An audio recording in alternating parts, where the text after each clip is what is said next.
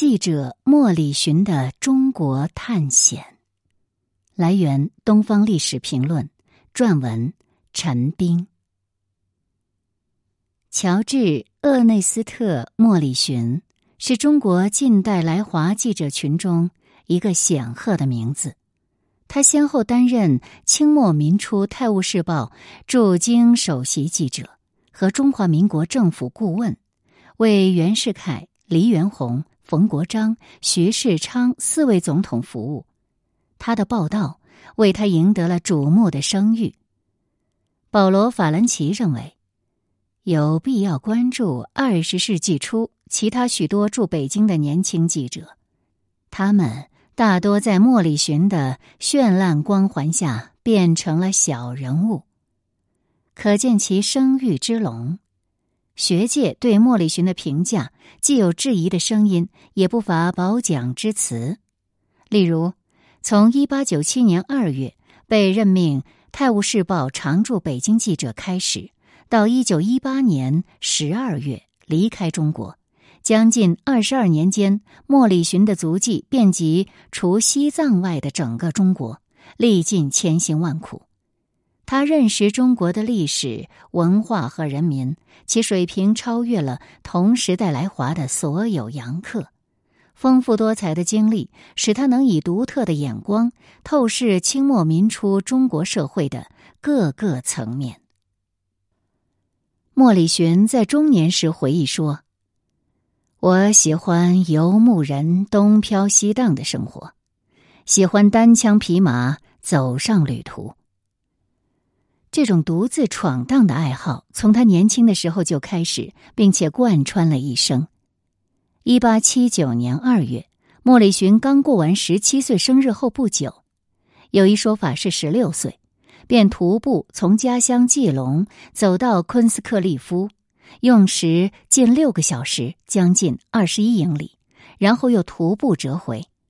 这应该是莫里寻进行的第一次单独徒步旅行，而这仅仅是小试牛刀。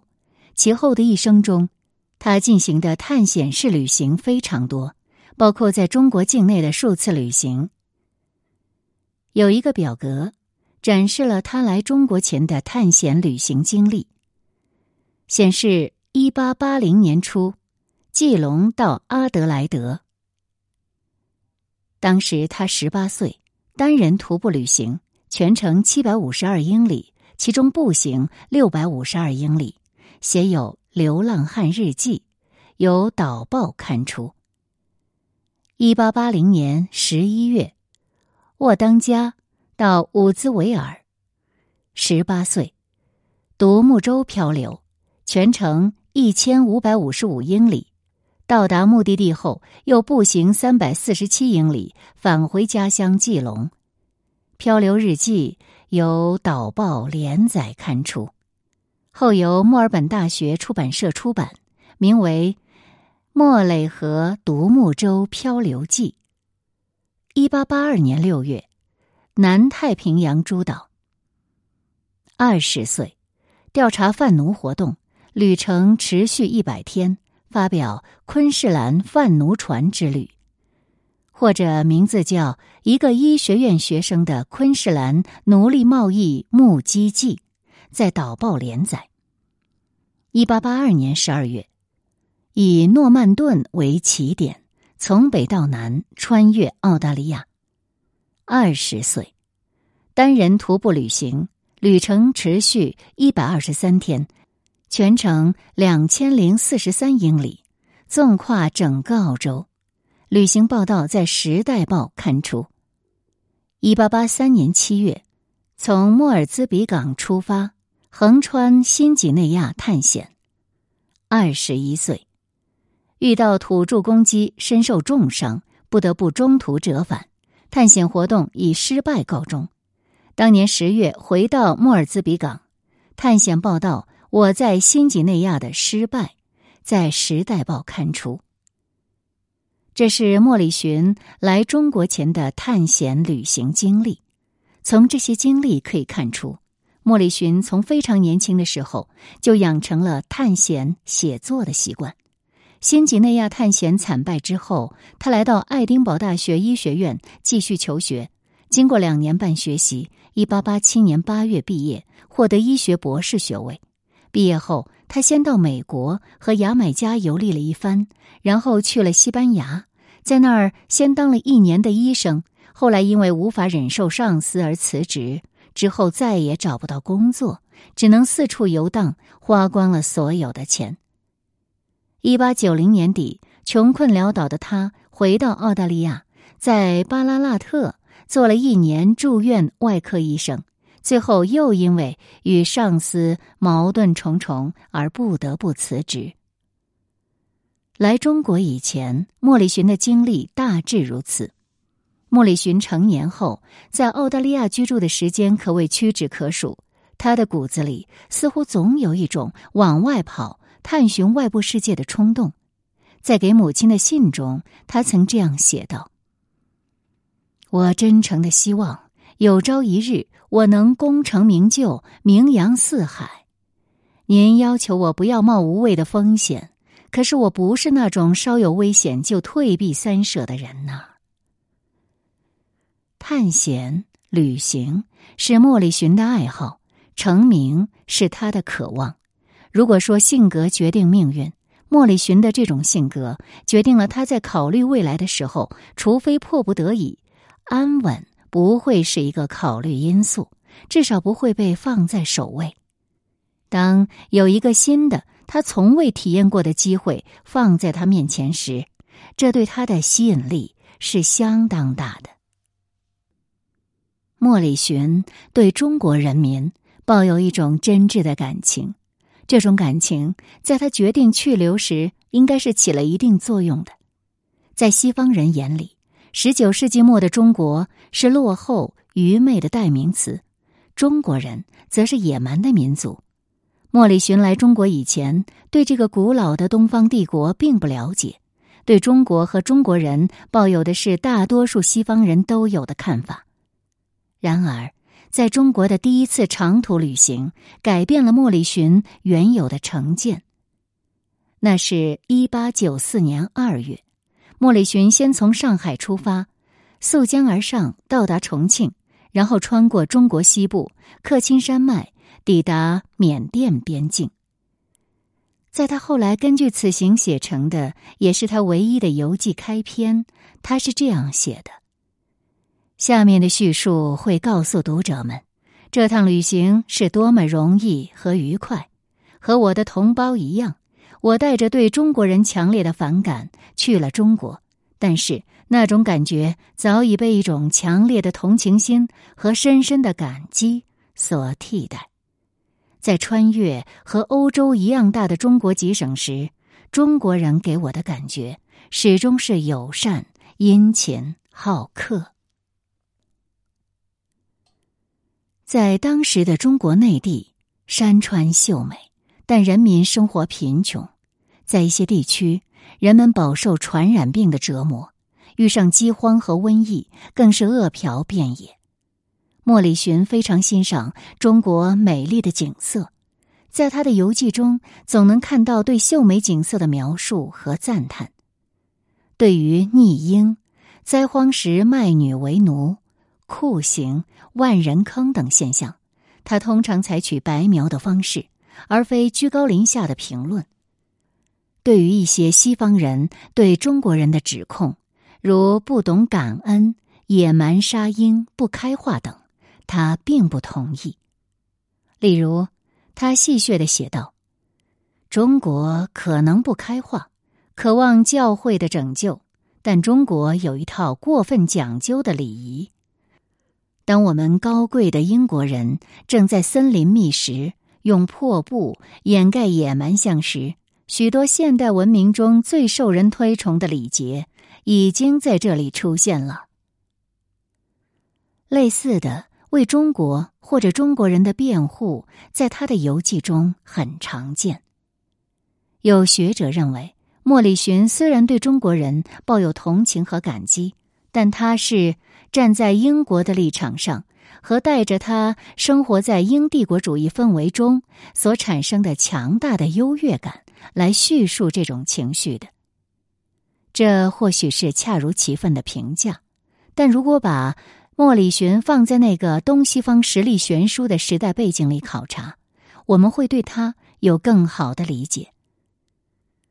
从一七五零到一九零零年这一阶段，西方世界性的扩张基本完成，其重要事件是大英帝国最初兴起与中华帝国最终衰落。一七九二年，马格尔尼访华时，中国仍是世界上最大的政治实体。中国的国民生产总值仍居世界第一，人均收入在平均水平上也不落后于欧洲。而到了一八五零年前后及鸦片战争之后，中国的国民生产总值跌到了只占世界的百分之十五左右。西方的中国形象。从大韩的大陆、大中华帝国、孔夫子的中国的美好，转变成专制、停滞、野蛮的中华帝国形象。可以想象，彼时英国意气风发，中国病态奄奄，对比何等强烈！莫里寻虽然是澳大利亚人，但作为大英帝国的成员，在态度上带有某种优越感，在所难免。没有优越感，则可算是超脱了。在一八九四年的中国西南行之后，莫里寻又在中国进行了两次长途旅行。一九零六年底到一九零七年，他从北京出发，途经开封、汉口、长沙、桂林，最后到达河内，考察了河南、山西、湖北、湖南、广西、广东、云南、四川等省。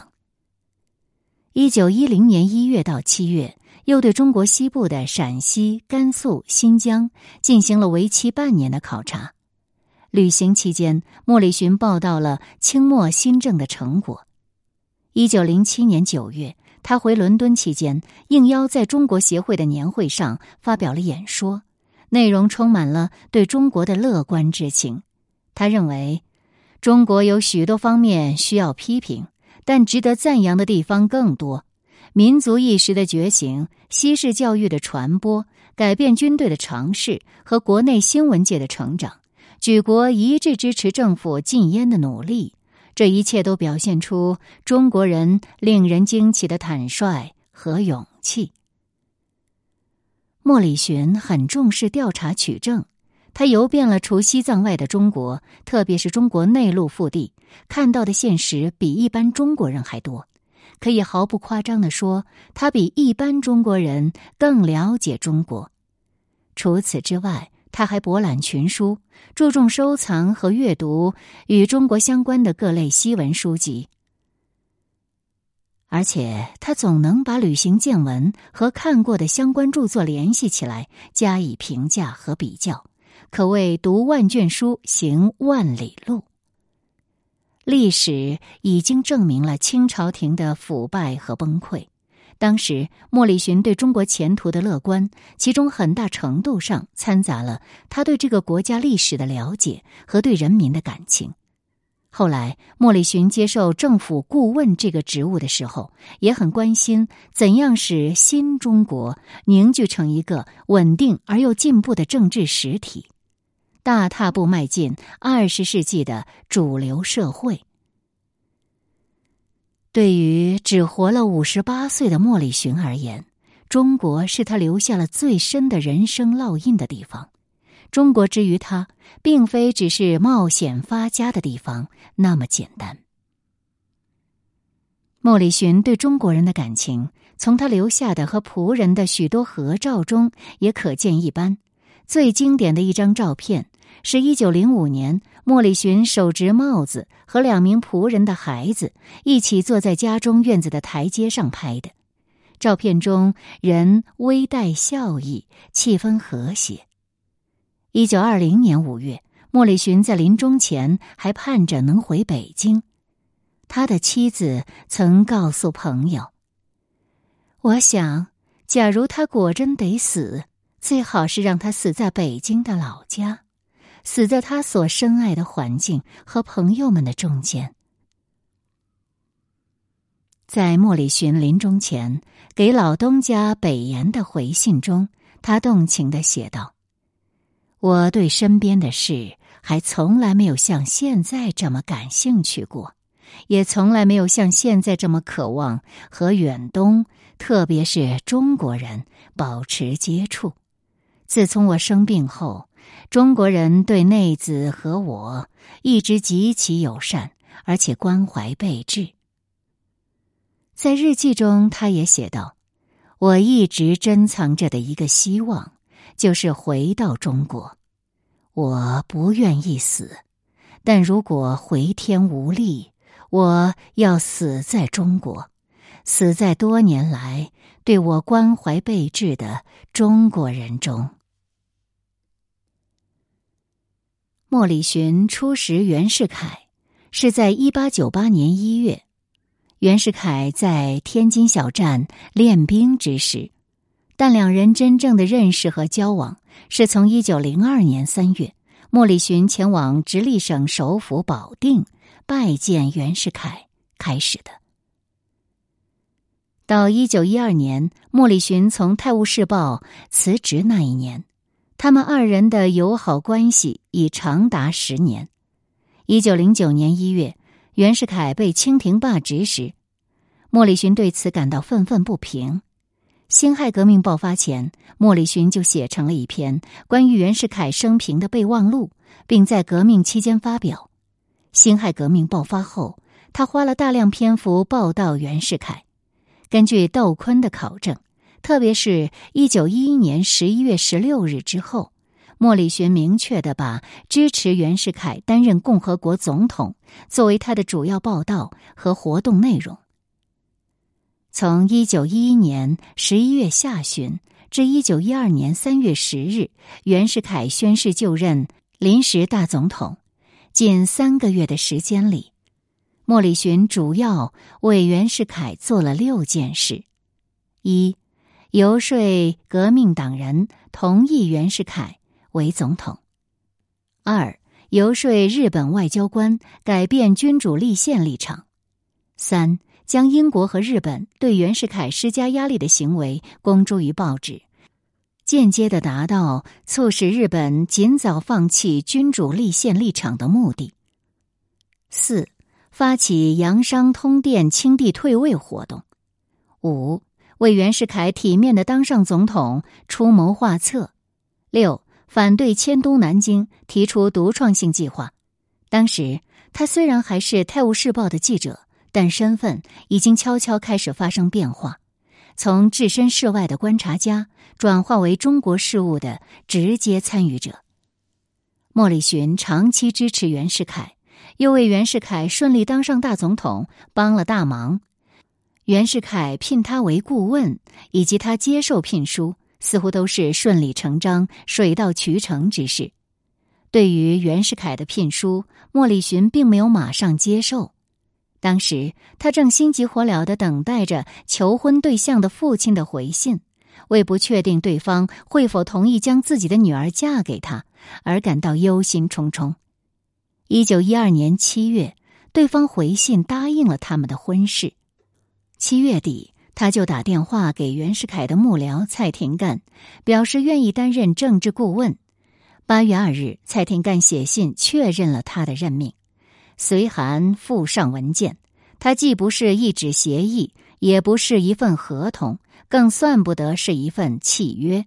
他是中华民国政府和人民主动的、由衷的向你发出，并由你自己签字表示接受和认可的一份聘书。它是中国从未向任何外籍人士发出过的最荣耀的聘任书。这份聘书中注明，莫里寻的任期为五年，待遇包括年薪三千五百英镑、房屋津贴二百五十英镑、雇佣机要秘书津贴二百英镑，总额为每年三千九百五十英镑，配给一名中文议员，旅费另算。每年两个月带薪休假。袁世凯开出的薪酬几乎是《泰晤士报》的三四倍。之后，莫里寻带着未婚妻在英国完婚，而当时伦敦对莫里逊成为中国政府顾问的消息反响相当热烈。相比对袁世凯的热情态度，莫里逊和与他同为驻华名记的澳大利亚老乡端纳一样，对当时的孙中山嗤之以鼻，认为孙中山的救国计划不过是罔顾中国现实的乌托邦。和袁世凯长期的友好关系是莫里逊接受聘书的重要原因。如果没有这层关系，他未必会只因为薪水高而选择继续留在中国。莫里逊在《泰晤士报》的顶头上司是国外新闻部主任瓦伦丁·基勒尔。基勒尔曾任《泰晤士报》驻中国特派记者。在英国外交部工作四年后，进入《泰晤士报》，比莫里逊年长十岁。在莫里逊入职时，他还是国外新闻部主任助理。莫里逊与基勒尔最大的分歧在于他们对日本的态度和对中国前途的看法。莫里逊原本主张英国联日议俄，日俄战争可说是他一手促成的。因为他在其中的斡旋和推波助澜，这场战争也被称为莫里逊的战争。日俄战争后，特别是在一九零六年四月之后，日本在中国东三省的所作所为，使莫里循原本亲日的态度发生了一百八十度的逆转。英国对日本所作所为的默许，让莫里循对英国也失去了信心。在抨击日本的同时，他开始积极报道清廷的新政。他对清末新政的乐观和上司基勒尔、同事普兰德的悲观形成了鲜明对比，这使他们彼此之间的关系大为紧张。截至一九零八年，《泰晤士报》处于改组的关键时期，莫里逊和基勒尔之间的怨恨越结越深。比如，基勒尔认为莫里逊一封有关中国外交关系的电文完全背离了《泰晤士报》的政策。因此，必须行使控制权。他在给莫里逊的信中说：“最严重的问题是，您对日本所表现出来的公开而又令人难以接受的敌意。您必须明白，这完全和《泰晤士报》以及英国政府的政策大相径庭。”他敦促莫里逊必须从大英帝国的角度看问题。这次矛盾导致他们之间通信中断了好几个月。莫里寻揭露日本人在满洲的所作所为的电报，总是被基勒尔封杀或删改。一九一零年，在和改组后的报社新业主北岩男爵的一次谈话当中，北岩问他何时回北京，莫里逊讽刺地说：“他认为回去毫无用处，因为他已经两年没工作了。”言下之意是指他的报道被删改或禁登之事。一九零九年，日本邀请基勒尔访日，基勒尔提议日方同时邀请莫里寻，认为这样能够改变莫里寻对日本的反对立场，但事实却适得其反。莫里寻还认为基勒尔是他成功道路上的障碍。除了压制莫里寻的报道之外，基勒尔的确当过莫氏职业生涯的绊脚石。英国外交大臣爱德华·格雷曾有意任命莫里寻为驻北京公使，他向基勒尔征询意见，基勒尔持反对态度，理由是莫里逊过于亲华。担任英国驻北京公使是莫里逊向来的职业抱负，基勒尔这么做无疑是断送了莫里逊在政治上的前途，最终他没能当上公使，错失了一次在政治上飞黄腾达的大好机会。而两人的关系此时已经无法改善。一九一一年，在得知基勒尔要去中东旅行六个月后，莫里寻干脆尖酸的希望他最好能一去不回。两人的关系得到表面的缓解，是在一九一二年，基勒尔因为被封爵而要退休之时，当时的主编白克尔劝莫里寻表示一下。莫里寻只好给基勒尔发去了一封贺信。《泰晤士报》改组后，莫里逊和新东家北岩男爵的关系也非常一般。莫里逊评价北岩是个善变的人，在雇员之间挑拨离间。后来，莫里寻受聘成为中国政府顾问时，北岩没有向他表示祝贺，甚至压根儿就没有跟他联系。在莫里寻去世前不久，两人才再次联系，而且还是病入膏肓的莫里寻主动去拜访北岩。总的来说，在《泰晤士报》的头几年，莫里寻可说是顺风顺水，但后来他和上司的关系每况愈下，使他感到越来越憋屈。有一种被处处压制的感觉。回望莫里寻到《泰晤士报》以前的短暂医生职业生涯，可以发现和上司交恶是他的惯犯。这或许是他总抱有鲜明的立场，并从不轻易妥协的性格所致。和报社编辑意见冲突是驻外记者常见的一种职业性烦恼，加上莫里寻绝不妥协的性格。他就更感烦恼，在工作了十五年后，他和英国雇主之间的关系开始渐渐疏远，更加认同中国。作为记者，莫里寻的职业生涯极其成功，他的报道覆盖了清末民初中国发生的所有大事：戊戌变法、清末新政、义和团运动。八国联军侵华、日俄战争、辛亥革命、清帝逊位等等。此外，他的家庭图书馆和他繁忙的社交活动，为他营造了一个庞大的人脉网络。据统计，他在北京期间共结交了至少一百名在华外国人和至少三十五名中国人，其中包括中外达官显贵和各类专业人士。人际关系网使他总能获得及时的一手消息，工作起来得心应手，也获得了广泛的信任。几乎每天都有不同国籍的外交人员向他讨教，连他所居住的王府井大街也在外国人圈子中被称为“莫里寻大街”。但是他厌倦了工作，甚至厌倦了自己。他给在香港《远东评论》杂志任编辑的澳大利亚老乡普拉特写信，表达了对在中国工作的厌倦和对在澳大利亚老家过平静生活的向往。信中他写道：“我厌倦了没完没了的紧张工作状态，每天总是很晚回家，工作没有规律。”艰难的从留言中摘出事实，费尽心机了解中国人的行为动机。我想在澳大利亚找个乡村，平静的定居下来。他厌倦了作为记者只能没完没了的讨论各种中国问题，而不能起到实质的作用。对这些问题，我都只在理论上感兴趣。都只能在口头上讨论这些问题，而没有做任何实际工作。我打算在不太老之前做点事儿。他经常抱怨自己整天只为他人做嫁衣裳。莫里寻从小胸怀抱负，十八岁编辑《澳大利亚探险集》时，就在前言中表明自己要做一番大事业的志向。作为探险家、记者，莫里寻已经取得了成功。但成就一番大事业的抱负仍然在他的心中激荡。他曾希望自己能担任英国驻北京公使，但没能如愿。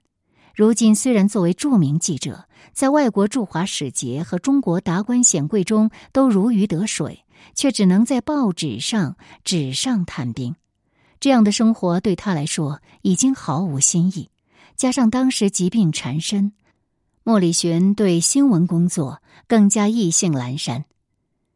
从莫里寻的日记可以看到，早在一九零四到一九零五年，他就患有各种疾病：鼻出血、痔疮、风湿病、痛风、消化不良、阴囊积水和睾丸炎。一天，他在日记中写道：“心情十分压抑，真想自杀。”一九一二年，五十岁的他又患上滑膜炎。身体非常糟糕，同时他的经济状况也陷入了相当窘迫的境地，家里的账目一塌糊涂，钱总是花得很快，他甚至无法负担住宅和图书馆的日常开支，他甚至开始变卖收藏品。虽然身体和经济状况都很糟糕，但与此同时，莫里寻又陷入了新一轮的恋爱挣扎中。一九一一年，他一头扎进了一个叫贝西的澳大利亚姑娘的温柔陷阱。不过，他很快就意识到了自己的错误。一九一二年四月，莫里寻发现自己已经在不知不觉中爱上了自己的助理珍妮·罗宾，这是之前在澳大利亚登报聘来的秘书。他还马上向对方吐露心声，并获得了对方的答应。与此同时，他的脑海里。一直萦绕着回澳大利亚的念头，而这次返乡和以往年轻时的每一次都将不同。一则他年纪大了，返乡如果成行，很有可能余生都会在家乡度过；二则他不再是一个人了，他很快就会结婚。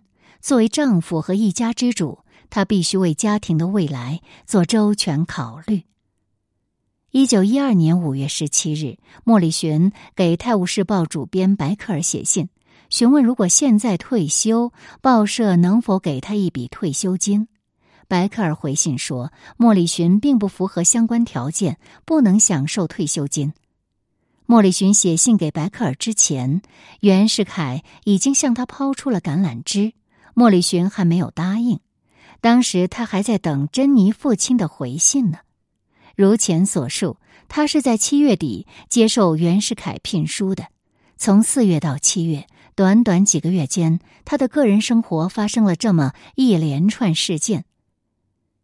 他向珍妮表白，袁世凯有意聘任他，写信询问退休金遭拒，收到珍妮父亲回信应允，接受袁世凯聘书。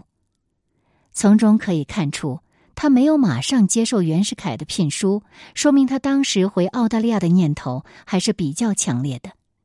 他也没有在写给报社上司的信中事先透露袁世凯的聘书，说明他无意利用可能的新东家来威胁旧东家给他提薪或划拨退休金。珍妮父亲的回信是他决定去留的关键。如果婚事告吹，他可能会选择独自回澳大利亚；如果婚事成功，他就得考虑养家糊口的现实问题，而袁世凯开出的优厚待遇就显得很有诱惑力了。综合以上的因素，我们可以还原出在一九一二年那个决定弃文从政的时刻，莫里寻是怎样的一种状态。当时的他已经在中国工作生活了十五年，一八九七至一九一二年，他在这里建基立业，拥有众多的人脉关系，享有人们对他的尊重。但另一方面，和上司的意见相左，长期交恶，使他闷闷不乐。同时又身染数疾，对职业厌倦，经济困窘，回澳大利亚故乡的念头不停的萦绕在他的脑海。而这种告老还乡、享受宁静的生活，又和他本身爱好闯荡、不但冒险的性格是大相径庭的，可见当时的现实是多么让他无奈。如果莫里寻还是孤身一人，独自返乡也未尝不可，即使没有退休金。然而偏偏天意弄人。他发现自己无可救药的爱上了比自己小二十八岁的助理，对方的父亲也应允把自己的女儿嫁给他，而这时去留已经不是他一个人的事了，他身上还要担负起为家庭未来负责的重任。接受袁世凯的聘书，对于他来说是最现实可行的一条道路，在职业上他能换一个工作。摆脱他感到厌倦的记者行业，在经济上能帮他养家糊口和维持自己庞大的私人图书馆；在感情上，他能继续留在熟悉的中国；在性格层面上，又符合他本身的个性，还能帮助他实现长久以来的政治抱负。因此，莫里寻做出从《泰晤士报》辞职。担任中国政府政治顾问的决定，实乃当时种种复杂处境所致之必然。